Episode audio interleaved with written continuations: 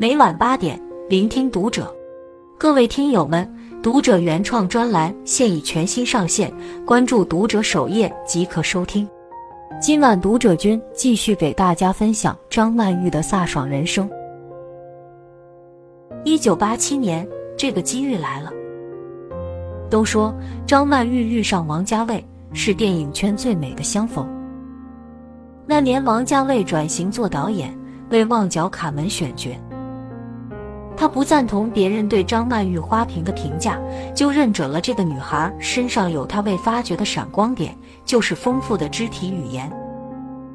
开拍前，他问张曼玉：“如果你男朋友要离开你，你会有什么反应？”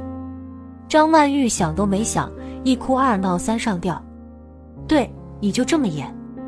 张曼玉说：“在遇见王家卫之前，演员对我而言只意味着做反应。”毫无原因的狂喊，像孩子一样哭，蹦蹦跳跳。而拍《旺角卡门》时，我要寻找感情的深入点。从这开始，我就开窍了。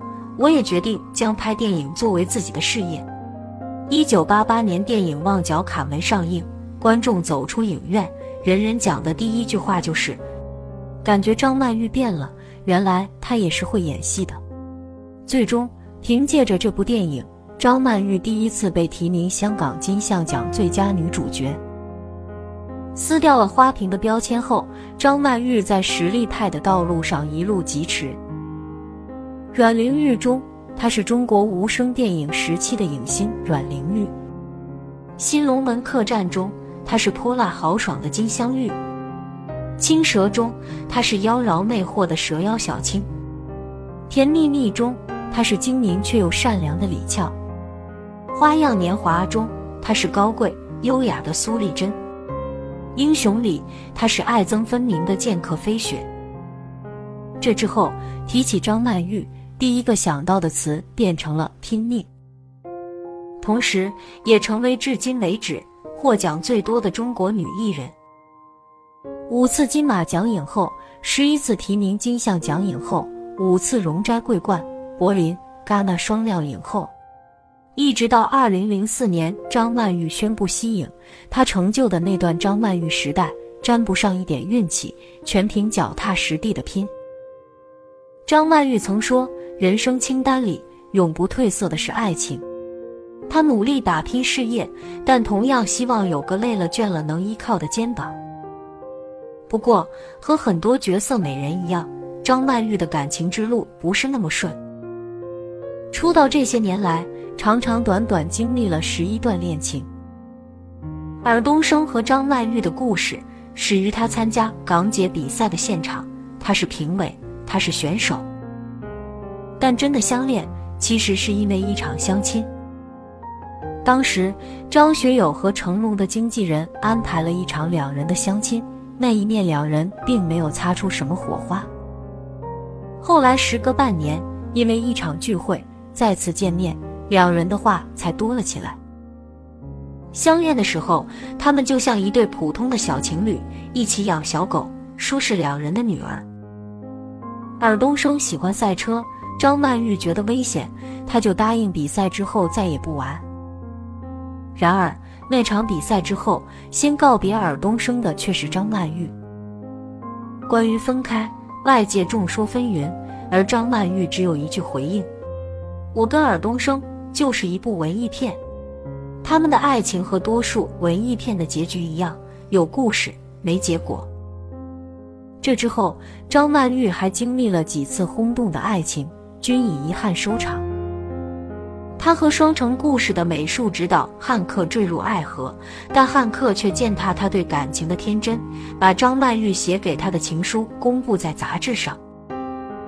他和商人宋学奇相恋，在宋学奇遇到经济危机的时候，拿出一千万港币帮他化解危机。没想到他转脸就忘了他的恩，勾搭起别的女人。他和法国导演奥利维耶·阿萨亚斯结了婚，但这段婚姻只维持了三年半，就因丈夫出轨早早画上了句号。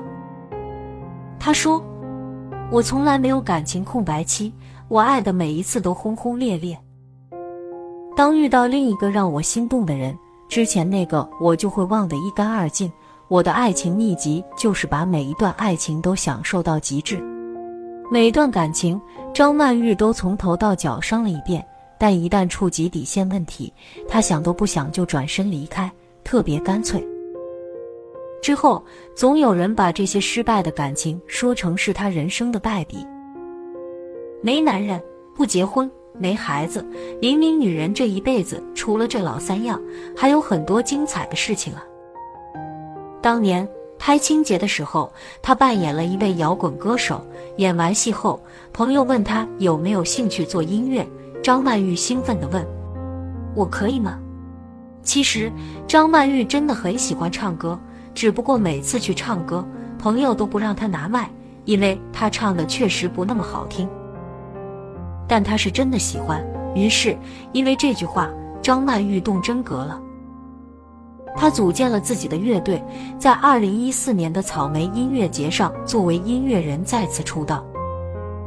不少人说张曼玉的形象被他一嗓子颠覆了，他却毫不在意，想做就做了，和当初刚入行一样。之后，他的每一次露面都带着点物是人非的味道。张曼玉买路边摊，张曼玉逛菜市场，类似的话题出现在大众视线中。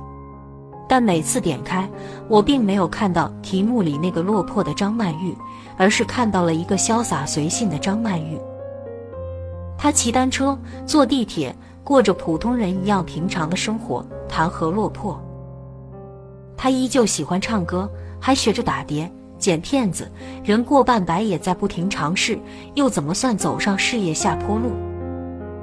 他接受年龄留下的痕迹，面部下垂，身材消瘦。反问那些唏嘘的人：为什么非要年轻、没有皱纹才算美？不得不说，张曼玉还真有点叛逆在身上。你越是希望在她身上看到什么样子，她越反着来。可能不是故意的，但当真是随心的。他曾说：“人不是一定要美，而是要有意思。”还是那句话，按部就班的剧本本就不属于她。办事颠沛流离。